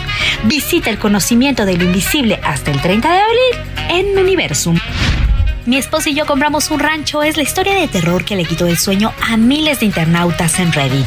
El exmarín Harry y su esposa Sasha han empacado todo y junto con su perro Dash han dejado atrás los ajetreados días en la ciudad para vivir de la tierra en un rancho en Idaho. Su nuevo hogar se encuentra alrededor de 40 acres de campo, álamos y bosques. Todo un paraíso. Aunque sus amigos y familiares piensan que es una elección extraña para una prometedora pareja de profesionistas. Harry y Sasha no pueden estar más emocionados acerca del futuro que están construyendo sin la ayuda de nadie.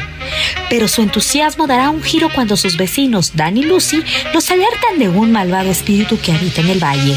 Uno que, dependiendo de la estación, acecha y cambia de aspecto de maneras cada vez más escalofriantes. Si bien al inicio lo ven como una vieja superstición, para Harry y Sasha ya nada será lo mismo cuando sean testigos de la primera diabólica aparición. Conforme las estaciones pasen, el espíritu se hace más fuerte, la tierra más siniestra y cada encuentro con el espectro más peligroso.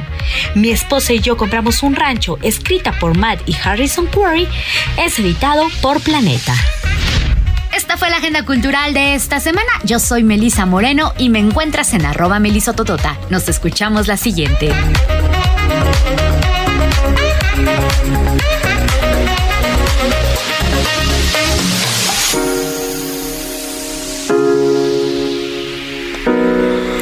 Bueno, pues ya son las 3 de la tarde con 13 minutos en el tiempo del centro del país. El ex gobernador de Michoacán, Silvano Aureoles, está llamando a la gente para que se manifieste eh, en este reto que es prácticamente llenar el zócalo de la Ciudad de México en defensa del Instituto Nacional Electoral, tema que pues hace unos minutos platicamos también con Guadalupe Acosta Naranjo. Entonces, eh, pues andan por ahí en, movilización. Silvano, gusto saludarlo. ¿Cómo está? Muy buenas tardes. Manuel, buenas tardes. Eh, gracias saludándote y platicarte que llevamos siete días con hoy, en la marcha caravana que iniciamos el pasado domingo 19 de febrero. Vamos a, recorriendo Paseo de la Reforma. Esperamos llegar en un rato más al Monumento a la Revolución. Ahí vamos a acampar eh, para mañana sumarnos a la convocatoria que han hecho las organizaciones de la sociedad civil y muchos actores sociales y políticos para manifestarnos en contra del plan B, en contra del autoritarismo, hay que luchar por la democracia, hay que defender el INE. Es muy, muy grave, un retroceso muy grave, si se concreta en las eh, reformas a las leyes secundarias en materia electoral, porque evidentemente violentan la constitución y tenemos ahí todavía, Manuel, pues una esperanza de que la Corte se pronuncie pronto y haga valer su papel como garante del respeto a la Constitución. Sí, por supuesto. ¿Quién viene con usted? ¿Quién viene en la movilización con usted, Silvano? Pues me han acompañado en el trayecto muchas eh, compañeras, compañeros, liderazgos, Ahorita me acompañan aquí dirigentes del partido, eh, del PRD, por supuesto, eh, Héctor Bautista, el senador Antonio García, el dirigente del PRD de Michoacán, un grupo de compañeros muy representativo aquí de, de la ciudad y de, del Estado de México, y desde luego un contingente que viene desde Morelia conmigo, y que en cada momento se han ido sumando acompañarme en trayectos, eh, liderazgos sociales, eh, ciudadanos como Alberto Capela, que me, acompañó ayer de Toluca hacia la Ciudad de México, Carlos Navarrete, que estuvo ayer, y así se han ido sumando en distintos momentos, Manuel, eh, liderazgos, personalidades que coinciden con que pues hay que alzar la voz y hay que ponernos el marca para defender al INE. Sí, esta, eh, le, le, preguntaba y le planteaba este cuestionamiento, Guadalupe Acosta, se lo plantea usted, Silvano, eh, ¿cree que haya respuesta por parte del gobierno como lo hubo en la última marcha, que, bueno, quisieron mostrar por ahí un músculo eh, en la pasada marcha del 13 de noviembre, en defensa también del Instituto Nacional Electoral, hubo, digamos, una contramarcha, ¿cree que pues haya una manifestación después de pues este esta concentración que se plantea el día de mañana? Pues eh, seguramente sí, yo noté al eh, titular del Ejecutivo Federal ya muy molesto, muy incómodo, y hay que recordar que él dijo que si llenábamos el zócalo de la oposición, él renunciaba.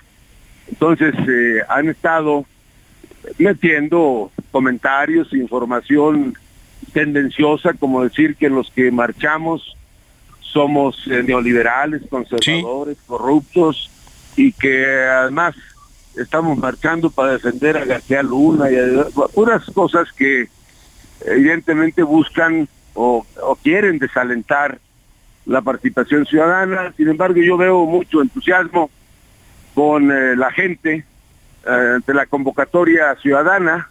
Veo mucho ánimo, mucho entusiasmo de que quieren participar en la concentración del próximo domingo, o sea, mañana 26.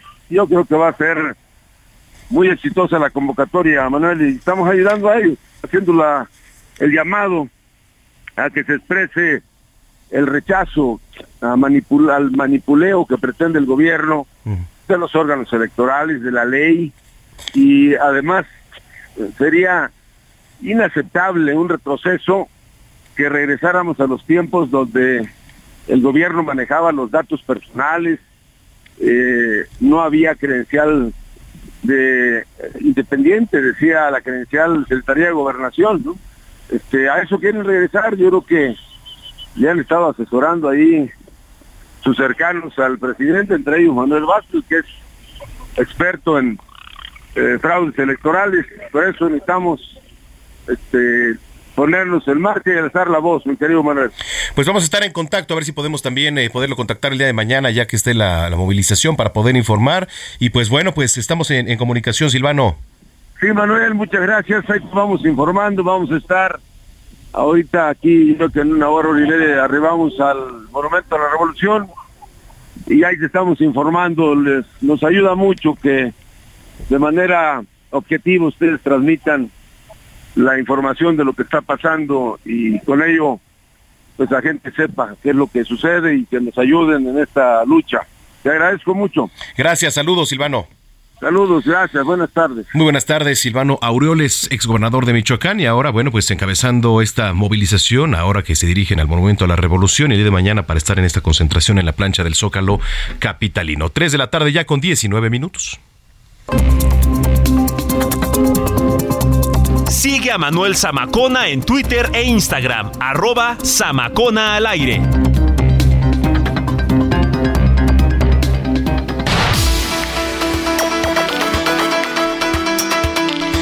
Bueno, pues a ver, eh, platicábamos eh, de la movilización que se va a llevar a cabo el día de mañana, pero ¿cuál es el trasfondo? ¿Por qué se va a llevar a cabo el Plan B, el paquete de reformas electorales a la Ley General de Instituciones, procedimientos electorales, que por cierto pues ya fue aprobado a finales de 2022 por el Congreso de la Unión? ¿Cuál es la finalidad de todo esto y me da muchísimo gusto saludar en la línea telefónica al doctor Julio Jiménez, vicepresidente del Colegio Nacional de Abogados, amigo de este espacio, a quien pues saludo como siempre con mucho gusto. ¿Cómo estás, Julio? Qué gusto. Manuel, ¿qué tal? Muy buenas tardes. Un placer saludarte a ti, a tu importante auditorio, a tus órdenes. Muchas gracias. Oye, pues platicábamos y poníamos en contexto todo esto. ¿De qué va el plan B para la gente que nos viene escuchando? ¿Cómo poder entenderlo un poquito más?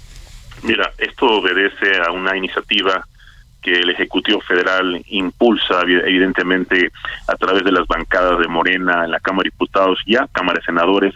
Esta, esta reforma, para ser muy claros, pues tiene una firme convicción de debilitar formal, económica, institucional, jurídica y electoralmente a el árbitro que organiza, supervisa y sobre todo da legalidad, da fe y da certeza del ejercicio democrático para los mexicanos. Se llama Instituto Nacional Electoral. Este plan B, pues obviamente tiene eh, una, una total intención de, no sé si retroceder unos 30, 40 años, cuando el gobierno era el que organizaba, cuando el gobierno era el que avalaba, cuando el gobierno era el que, el que contaba y el que, pues, obviamente reconocía el triunfo del, ganador y, y, y, el perdedor, pues, como siempre, ¿no? Entonces, bueno, es una, una reforma a todas luces inconstitucional, es una reforma que a todas luces vulnera eh, principios fundamentales democráticos, es una reforma que estoy seguro va a ser objeto de análisis, debate y de una resolución a través de una acción de inconstitucionalidad que estarían presentando ya formalmente los partidos políticos, obviamente la alianza opositora, en contra de, ya de este plan B en cuanto a la materia electoral, eh, Manuel. Oye, y también el tema de los partidos políticos, ¿no? La suma de, digamos, el Partido Verde, que es realmente, y es lo que es, es un partido comodín, igual que el Partido del Trabajo, la suma de los votantes, digamos, hacia ellos, que ahora, pues, digamos, los pueden, no sé si decirle donar sería la palabra, ¿no? Sí, la cláusula de vida eterna esa, Manuel, debo aquí ser muy categórico y compartir contigo y con tu importante auditorio. La cláusula de vida eterna quedó pendiente de discusión. En este momento no es un tema que haya quedado firme ni, ni definido. Todavía no queda formalmente eh, eh, eh, resuelto el tema de la vida eterna. Como bien dices, efectivamente es una práctica antidemocrática, es una práctica, yo diría, antijurídica y, y obviamente inconstitucional porque viene a darle eh, con la decisión democrática, con los votos de los ciudadanos, viene a darle vida a aquellos partidos por los que nadie vota aquellos, como bien referías, partidos satélite, partidos que no tienen ninguna representación política, mucho menos democrática, ellos eh, recibirían esos votos de los partidos mayoritarios. Pero eso, esa famosa cláusula de vida eterna, todavía en esta reforma, en este plan B, quedó pendiente de resolverse. Aclaro, no quedó cancelada, ¿eh? No la desecharon, no, no, no, no. En este periodo, en este proceso electoral, no va a ser procedente. Y aquí me gustaría hacer una aclaración, eh, Manuel Amable Victorio. No olvidemos que en este momento la reforma electoral está sujeta a una suspensión provisional, porque en este momento tenemos prácticamente ya eh, el proceso electoral de este año 2023 en cuanto a la, a la, gobernatura del Estado de México y de Coahuila. Por eso ahorita todo está sujeto a resolverse la suspensión definitiva en cuanto a estas condiciones electorales. Entonces todavía no hay que cantar ni la derrota ni la victoria definitiva. Claro, ya fue legislativamente un hecho cantado, la mayoría aplastante de Morena en el Senado y en la Cámara de Diputados, en la realidad ya lo sabíamos todos. Es más, lo esperábamos. Lo que sí yo aspiro, aquí hago un atento llamado, un exhorto ciudadano muy respetuoso, es que la gente se dé cuenta, entienda que esta reforma electoral no fortalece el derecho constitucional democrático que tienen los mexicanos para elegir libremente a sus representantes y gobernantes. El gobierno pretende controlar, el gobierno pretende mantener, pues no sé si la mayoría o al menos en un alto porcentaje la presencia, la determinación, la fiscalización y el control de, lo, de todos los procesos electorales. Y sobre todo es más importante, Manuel, el, el próximo año, que es el 2024, el cambio del titular del Ejecutivo Federal y todo el Congreso de la Unión. Oye, qué interesante lo que nos platicas, Julio. Nos vamos a ir a la pausa, pero antes, eh, la gente que te viene escuchando, ¿dónde te puede seguir en redes sociales? Gracias, Manuel. Estamos en todas las redes sociales. Me pueden seguir como Contrastando Ideas o también me pueden encontrar como análisis jurídico. Hay, es un tema muy amplio, es un tema que vale la pena analizar con detenimiento y estar muy atentos, reitero, a la resolución que emita después de haber presentado las acciones de inconstitucionalidad los partidos opositores en cuanto a esta reforma electoral, reitero, a todas luces inconstitucional, Manuel. Muchísimas gracias. Gracias, te mando un abrazo, Julio, estamos en contacto. Excelente fin de semana. Gracias. Gracias, Julio Jiménez, vicepresidente del Colegio Nacional de Abogados. Nos vamos a la pausa. Regresando, les doy los ganadores de los boletos para que se vayan al teatro. Volvemos. Vamos a una pausa y regresamos con Manuel Zamacona a Zona de Noticias.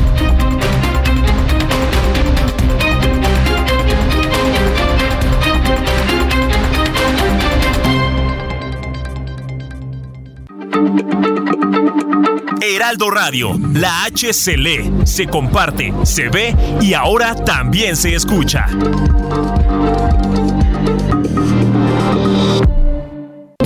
Ya estamos de regreso en Zona de Noticias con Manuel Zamacona por el Heraldo Radio.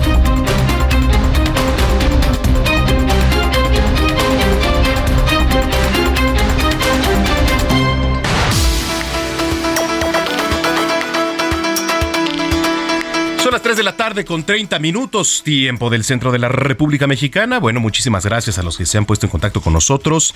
Y rapidísimo, les doy los ganadores de los boletos para que se vayan al teatro. Hoy, hoy que es 25, a ver, la obra es Recalculante. La obra que, pues además, digo, está muy buena, yo sí se la recomiendo. Eh, ahí le va. Recalculando, perdón, qué recalculante. Recalculando con Odín Dupeirón, hoy sábado 25 de febrero en punto de las 7 de la noche, ahí en el Teatro del Parque Interlomas. Eh, Máximo Chaparro Moreno, Dice por acá Mayra Hernández, Carlos Soriano y Sergio Linares, que por cierto a ver si nos puede contestar. Muchísimas gracias. No, sí, son reales. Le repito, Máximo Chaparro, Mayra Hernández, Carlos Soriano y Sergio Linares. Eh, ¿Qué es lo que tienen que hacer? Presentarse, yo creo que unos 20, media hora antes ahí en taquilla con su INE y les van a dar sus boletos para que entren a ver esta obra que es Recalculando con Odín Dupeirón. Hoy, en punto de las 7 de la noche, llegan seis y media, llegan a taquilla, tranquilos, se compran sus palomitas, lo que vayan a tomar, entonces pueden disfrutar de esta obra ahí en el Teatro del Parque Interlomas. Y gracias, gracias de verdad por haberse puesto en contacto con nosotros. Oiga, a ver, ¿cómo cuidarte? ¿Cómo cuidar al planeta al mismo tiempo? Porque hay que también eh, tener en cuenta que sí, evidentemente empezamos por uno, a cuidarnos pero también cómo poder cuidar al planeta, cómo tener una rutina de cuidado personal sustentable. Tengo una línea telefónica a Rodrigo Alfaro, vocero de Bamboo Lifestyle, a quien saludo con mucho gusto. ¿Cómo está, Rodrigo? Hola, ¿qué tal? Muy bien, muchas gracias. Gracias por ponerte en contacto. Oye, a ver, poníamos en contexto cómo cuidarte, cómo cuidar al planeta, ¿por dónde empezar? Pues mira, la verdad es que hay muchas opciones para empezar a, a ser un poquito más consciente con el, el poder de consumo que tiene uno justamente para hacer estas, estas decisiones de compra. Y, y bueno, empezamos por, por algo muy sencillo, ¿no? Yo, yo, de hecho, aquí que hacemos algo que hacemos mucho en Bamboo Lifestyle es que le tenemos este pues mucho respeto al agua, ¿no? A esta este lo difícil que es obtener agua, purificarla, traerla hasta la Ciudad de México y otras ciudades, ¿verdad? Este y una forma muy fácil de poder de poder eh, pues bajarle justamente a esto es es que tus productos no tengan agua, ¿no? Un ejemplo muy claro que de hecho usamos aquí en Bamboo Lifestyle son los shampoos sólidos. En este, en este caso el shampoo sólido se hace con puro extracto y puro concentrado de shampoo. Son jabones muy, muy, muy finos, muy buenos, que básicamente le quitamos lo que le, pues lo que le sobra. En este caso a los shampoos lo que le sobra es agua. El 80-85% de una botella de shampoo pues es básicamente agua. En nuestro caso pues reducimos el volumen y más importante todavía, aparte del agua, le quitamos el plástico, ¿no? Nos, nuestra barra pues es una barra sólida que va envuelta en un pedazo de, de, de, papel o de cartón. Entonces, estamos haciendo ahí, por un lado, estás tú justamente haciendo una doble, ¿no? Un doble impacto, que es limpiar tu cabello, ¿no? Con, de todo, ¿eh? Porque aparte puedes tener tu, tu shampoo eh, muy específico para rizos, anticaspa, este, eh, matizante oscuro, matizante claro, el que tú quieras, pero con este impacto, ¿no? Eso es por, por un ejemplo muy, muy padre y muy directo en el que puedes decir, estoy evitando el, uso del agua y estoy evitando el uso del plástico con una compra, que es en el caso del shampoo, ¿no? Que creo que pues todo el mundo le gusta lavarse el shampoo y aparte una sensación eh, muy, muy, muy, muy agradable, ¿no? Aromas muy ricos y todo también muy bueno, que además nos le agregamos el hecho de que usamos ingredientes naturales, sin impacto, este, ¿cómo se llama? Sin impacto eh, ambiental, eh, ambiental eh, nocivo, no testeamos en animales. Entonces, pues realmente son muchas, muchas vertientes para poder tener justamente un producto que digas, es bueno con el ambiente, es bueno conmigo. Oye, eso está muy interesante porque, digo, todo puede ir de la mano también, todo el tema de sustentabilidad, de cuidado al planeta, lo podemos hacer desde nuestro cuidado personal también. Claro, claro, este, otra opción, ¿no? Justamente, pues, te, digo, sí, sí, eh, yo, tengo, tengo muchas opciones porque, pues, bueno, pues justamente yo me dedico a esto, ¿no? Para darles muchas opciones para, para eso, ¿no? Eh, otra opción, por supuesto, es es justamente esta parte del reciclaje versus el las reducciones me parece que es algo que tenemos que empezar a cambiar, ¿no? Ahorita tenemos como mucho en la cabeza el reciclaje, reciclaje, reciclaje, ¿no? Como que es algo muy bueno que nos han, llevamos muchos ya años escuchando reciclaje, cuando creo que la palabra de ahora debe ser reducir. Eh, es reducir que, que, que, mi, que, mi, que, mi, que, mi, que mi producto sea mucho más eficiente, que sea mucho más concentrado, que sea mucho más este eh, mucho más efectivo, ¿no? En, cambio, no diluirlo, eh, hacerlo mucho más pues pues bueno, eso eso lo hace bastante bastante más pues de mucha, la calidad mejora, por supuesto, y el impacto pues mejora en muchos sentidos. Correcto. Oye, eh, para la gente que nos viene escuchando, eh, vamos a dar algunos regalos de lo que nos estabas platicando. Claro, claro. De hecho, tenemos unos sets bien padres que estamos estamos regalando unos sets de eh, cremas hidratantes. De hecho, son unas cremas hidratantes que hacen con 100% eh, aceites vegetales. Sí, sí, las ocupo. Sí, sí, sí, para hidratar. Son cremas hidratantes, dos cremas hidratantes, una, una crema exfoliante, que de hecho usamos ahí azúcar, es azúcar, azúcar, azúcar morena para justamente que sirva este, este efecto pues exfoliante en la piel. Eh, un jabón íntimo, que de hecho usamos yogurt, ahí es una, es una parte bastante interesante, es jabón íntimo para la mujer, que eh, pues hacemos con yogurt, lo neutralizamos para que pues justamente eh, se, se mache con el pH de, las partes, ¿cómo se llama?, personales de las mujeres, ¿verdad? Muy, muy buen, muy buen jabón. Y un carbón activado, que es un producto súper multiusos, ¿no? Que sirva para ya sea desinfectar, lo puede usar para limpiar los, los, este, lo puede usar para limpiar los, los, dientes, lo puede usar para hacer mascarillas faciales, lo puede usar con el jabón, lo puede usar con muchas cosas que son, es un productazo y este pues bueno estamos ahorita este pues pues, pues regalándoles a, tu público no quien quien quien quien desee tres tres sets de eh, belleza e higiene. Ándale, pues ahí está las primeras personas, eh, tres que nos escriban. Quiero mi kit de higiene, al 55 80 69 79 42 se van a llevar su kit. Eh, bueno, pues cortesía de Rodrigo aquí también y de Bamboo Lifestyle. Oye, muchísimas gracias Rodrigo, gracias por la entrevista y bueno, pues estamos en comunicación, siempre es importante cuidarnos y cuidar al planeta. Un gusto, un gusto, la verdad es que así es, es, es, importante ya empezar a tener estos, estas pequeñas acciones que se vayan multiplicando y que, y que pues nos pongan contentos y además este cuidemos el, el planeta y el medio ambiente. Bueno, pues ahí está. Rodrigo, gracias, estamos en contacto. Gracias. Gracias, Rodrigo Alfaro, vocero de Bamboo Lifestyle. 3 de la tarde, 38 minutos. Deportes en zona de noticias.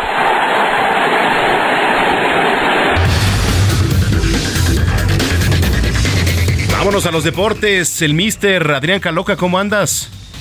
Mister de la, del Montículo, ¿qué tal? ¿Cómo está? Muy buenas tardes. Aquí reportándome para darle todo lo que respecta al mundo de los deportes y nos vamos de lleno y completo a la jornada 9 de este torneo clausura 2023. Ayer hubo actividad, aquí empataron a un Creo que está perdiendo ahí la comunicación con Adrián Caloca. A ver si, si la retomamos en el tema de los deportes. Esto nos estaba platicando de la Liga Muy X, digo, perdón, MX, que bueno, pues prácticamente es lo mismo, ¿no?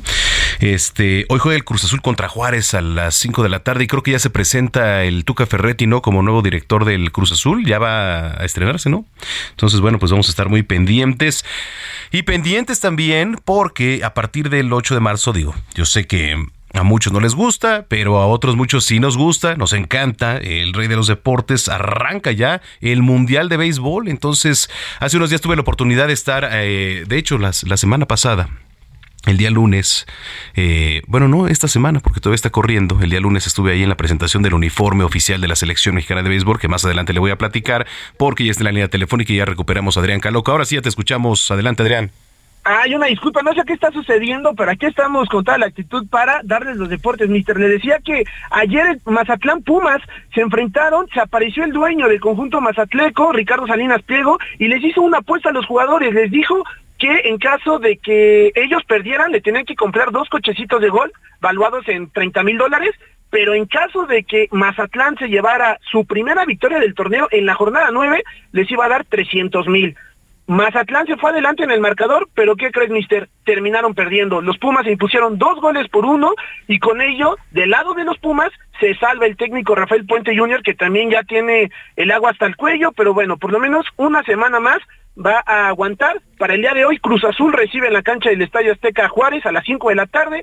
A las 7 las Chivas estarán visitando a los Tigres en el Volcán y también a las 9 de la noche desde el Estadio Jalisco, Atlas estará recibiendo al América. Mañana domingo a mediodía, San Luis visita a Toluca, Santos recibe a Puebla a las 7 y para cerrar este fin de semana a las 9 de la noche, eh, los Tuzos del Pachuca visitan a los Cholos de Tijuana. En otra buena noticia que hay que dar con respecto al fútbol, el portero mexicano Guillermo Ochoa, según la prensa italiana, recordar que él está ya ahorita militando con el Salernitana, hay dos equipos históricos grandes del calcio, como lo son el Inter de Milán y el propio Milán, que estarían buscándolo para reforzarlo la próxima temporada. No sabemos si como tal de portero titular se ve difícil, pero por lo menos para que forme parte de la plantilla. También en, Italia vimos este fin de semana la victoria del Napoli y con esto se refrenda como líder del calcio, 2-0 le ganó a domicilio al Empoli, el Chucky Lozano jugó los primeros 70 minutos, fue titular, entonces sigue encumbrándose, recordando que en la semana fue el jugador del partido para el Napoli en la Champions.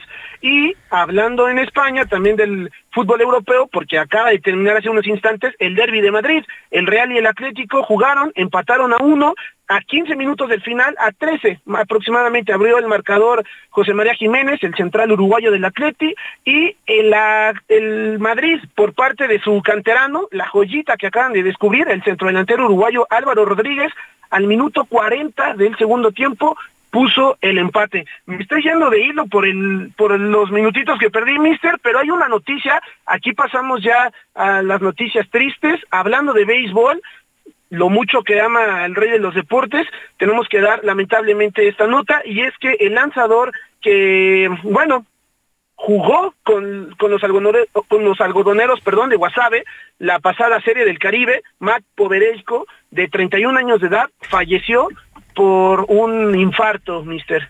Sí, sí, sí, digo, es, es lamentable, no son las notas que no nos gusta dar, eh, son las notas, digo, en general en deporte, ya, llámese cualquiera que sea, pero bueno, pues sí, sí, son lamentables, que por cierto les, les estaba platicando, ahora que estamos ahí en el tema de, del béisbol, que el lunes presentaron ya el uniforme oficial de la selección mexicana de béisbol, muy padre, eh, por cierto, muy, muy padre el que va a estar el, el uniforme, entonces pues vamos a ver cómo le va la selección, la verdad es que se trae un trabuco, México trae con que, por lo menos para llegar eh, pues a cuartos, a semifinales, yo me atrevería a decir, ¿no? Digo, el conjunto de Dominicana también trae un equipo ahí bastante difícil, pero este, pues bueno, eh, vamos a, tener fe. Indudablemente, indudablemente. Recordar que la serie mundial arranca el martes 7. Lo vimos en las redes, como de que no, mister, que estaba ahí presente justo, valga la redundancia, en la presentación del uniforme. Ese blanco con mangas azules me llamó un poco la atención. Sí, sí, sí, el alternativo está padre. ¿Qué tal? ¿Sí te gustó? Sí, sí está bueno, me, me, gustó, me agradó, está bastante padre. Digo, es el clásico blanco con vivos en rojo y verde, el de visita que es una casaca roja también, este con vivos en verde y pantalón gris y el alternativo que es este em, pues azul cielo, digamos, con rosa mexicano de en la gorra trae rosa mexicano y trae azul cielo, entonces se ve bastante atractivo, digo, es un uniforme pues es eso, alternativo, bastante atractivo, entonces pues para la gente que nos viene escuchando ahí en las redes sociales ya lo posteé, está está la foto ahí en Instagram arroba samacón al aire y bueno, pues para que eh, nos dé su opinión cuál es su favorito. Exacto, mister. Sí, nada más el próximo fin de semana, que ya es el preámbulo, ahora sí, ya de la ¿Sí? Mundial, prometo que les voy a armar algo especial para presentárselos el próximo sábado. Ya nada más para cerrar los deportes, decir que hoy que terminaron la, pues sí, la pretemporada de la Fórmula 1, Sergio Checo Pérez al final resultó ser el más rápido. El coche de Red Bull que cerró con un minuto y medio la vuelta, el más rápido, insisto, del Gran Circo y vamos a ver, porque tiene la presión, ya lo dijeron desde Red Bull, que si a mediados por ahí de primavera, finales de primavera, no logra afianzar su lugar eh, Checo eh, para la próxima temporada en Red Bull, pues tal vez estarían buscando ya su sustituto de cara a la próxima temporada, pero yo espero que sea un gran año para Checo, aún mejor que el año pasado, mister. Totalmente. Bueno, pues ahí está la gente que te viene escuchando, ¿en dónde te sigue en redes sociales, Adrián? Claro que sí, muchas gracias. Es en Instagram, arroba Adrián Caloca. Ahí estamos las 24-7 dando todo con respecto al mundo de los deportes, posteando videos y demás, Mister Ahí van a estar bien informados. Bueno, pues estamos en comunicación. Gracias y saludos. Gracias igualmente. Buenas tardes a todos los que nos escuchan. Gracias. 3 de la tarde, 45 minutos. Bueno, pues también hay recomendaciones para que se vaya al teatro. Ya les dimos boletos, pero hay también otras opciones para que usted lo tenga en el panorama. Teatro y más con Berch Skerli.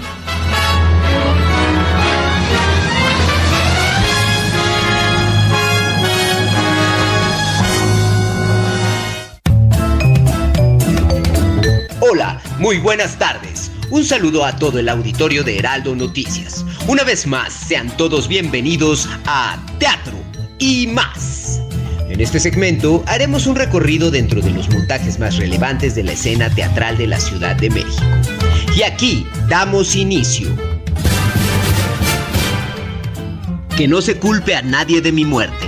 Monólogo sobre una mujer que está a punto del suicidio, actuado de una manera magistral por una de las actrices más destacadas del teatro contemporáneo en México, Majo Pérez.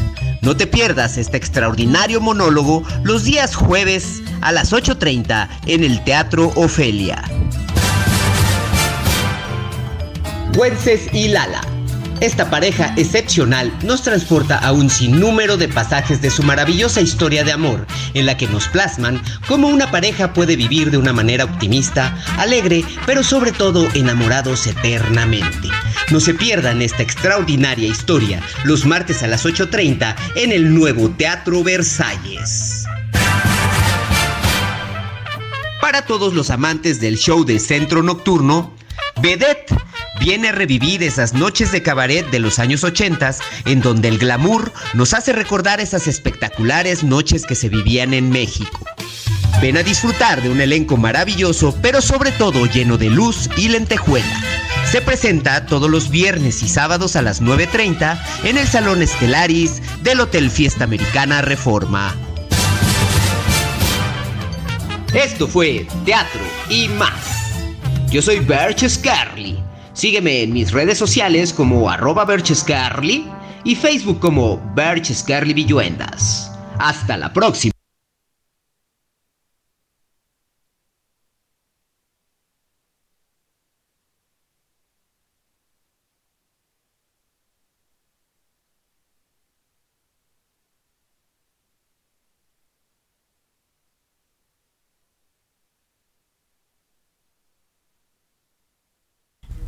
Estamos de vuelta. Ya, es que se fue la. Se fue, tuvimos ahí un problema técnico, pero estamos de vuelta. No se espante, ya estamos aquí de vuelta en zona de noticias cuando son las 3 de la tarde, ya con 48 minutos en el tiempo del centro.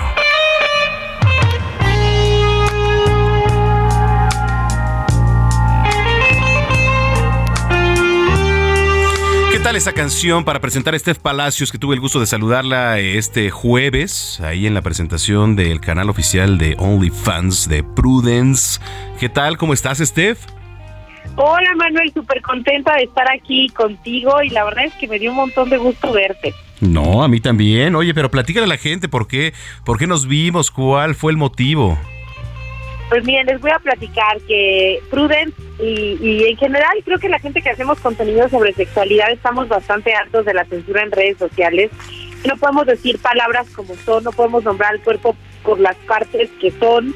Tenemos que siempre estar poniendo sobre sobrenombres y hablando en claves para evadir al, al algoritmo porque nos banean. Y es muy triste, la verdad, que la educación sexual sea censurada habiendo otros contenidos que de verdad no deberían de estar en redes sociales, y pero se censura la educación. Entonces, hartos de esta situación, pues Prudence decidió hacer un OnlyFans. Así que actualmente Prudence es la primer marca en el mundo que tiene una cuenta de OnlyFans en donde se va a estar transmitiendo sexualidad, eh, educación sexual completamente explícita. Entonces, ahora vamos a aprender sobre educación sexual, pero de una forma mucho más real. O sea, al momento de explicar que vamos a poner un preservativo, por lo regular en redes sociales tenemos que estar hablando de otras maneras y poniéndolo en, una zanahoria o en pepinos o en cosas para que el algoritmo no detecte, ¿no? Absolutamente nada.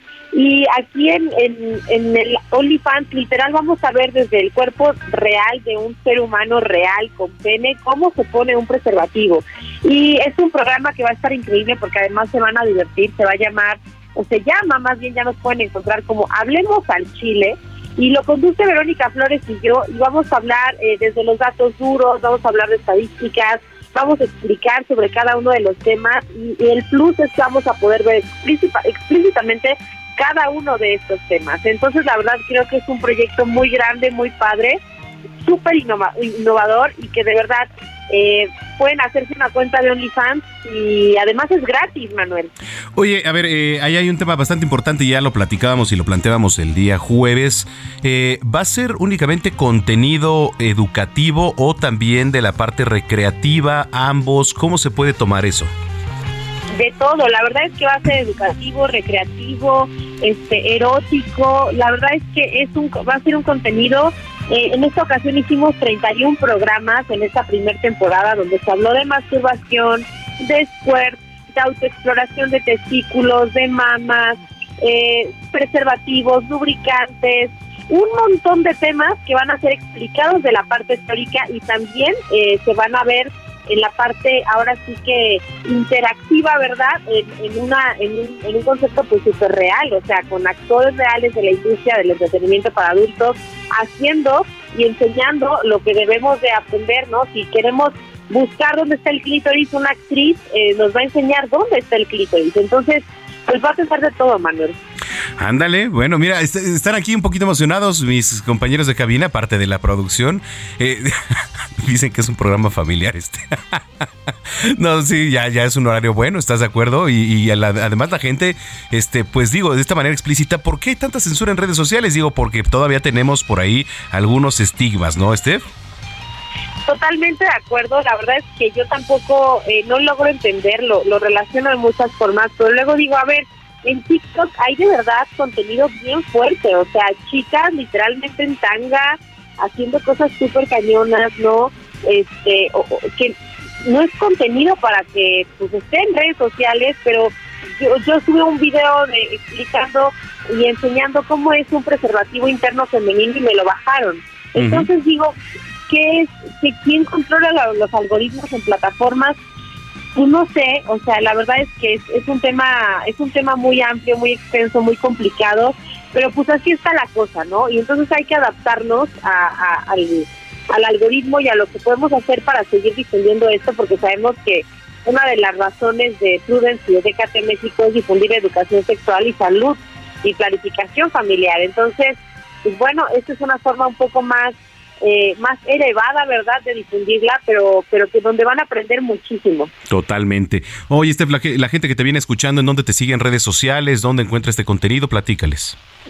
Miren, el contenido lo pueden encontrar en, en, OnlyFans, se meten y buscan a Prudence MX y ahí va a estar todo el contenido y luego eh, Condones Prudence de México para más eh, en redes sociales normales y a mí me pueden encontrar como Estef Palacios en todos lados. Bueno, pues ahí está. Te mando un gran abrazo, Estefi, estamos en contacto. Y yo a ti, Manuel, besos.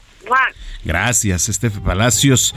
Este, y gracias a ustedes, ¿eh? gracias por habernos sintonizado. Mañana tenemos una cita aquí en punto de las 2 de la tarde. Vamos a estar dándole seguimiento a la concentración de la marcha en defensa del Instituto Nacional Electoral, de la cual ya le hemos venido platicando, y todos los temas de coyuntura. Y además, bueno, pues cerramos con los estrenos ahora parte de la banda virtual Gorilas, porque ya lanzaron completo su álbum Cracker Island que generaron mucha expectativa y más por la colaboración con Bad Bunny y por eso estamos escuchando esta canción que se titula Tarántula. Bueno, muchas gracias, gracias a nombre de Gina Monroy ahí en la jefatura de información, la producción Héctor Vieira. ¿Dónde está Héctor Vieira? Ah, mira, ahí viene, ahí viene, fue a hacer una escala técnica, ¿no? Eh, Arturo Quiroz, muchísimas gracias, Artur, Diego Iván González también y en los controles Ulises Villalpando. Muchísimas gracias, soy Manuel Zamacona, arroba Zamacona al aire. Que tengan una excelente tarde, pase bien y hasta entonces. Nothing would be bad for me then too. I just wanna put my arms around you and whisper, I'm on one percent, but I'm there with you.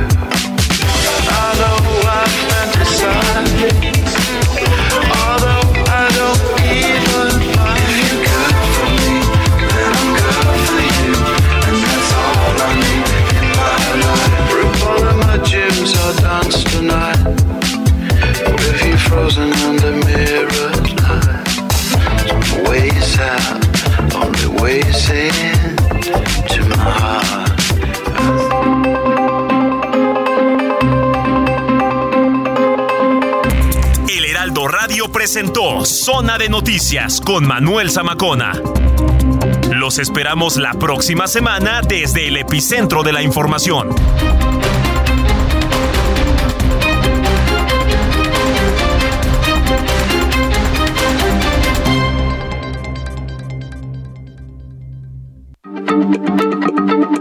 Heraldo Radio, la H se lee, se comparte, se ve y ahora también se escucha.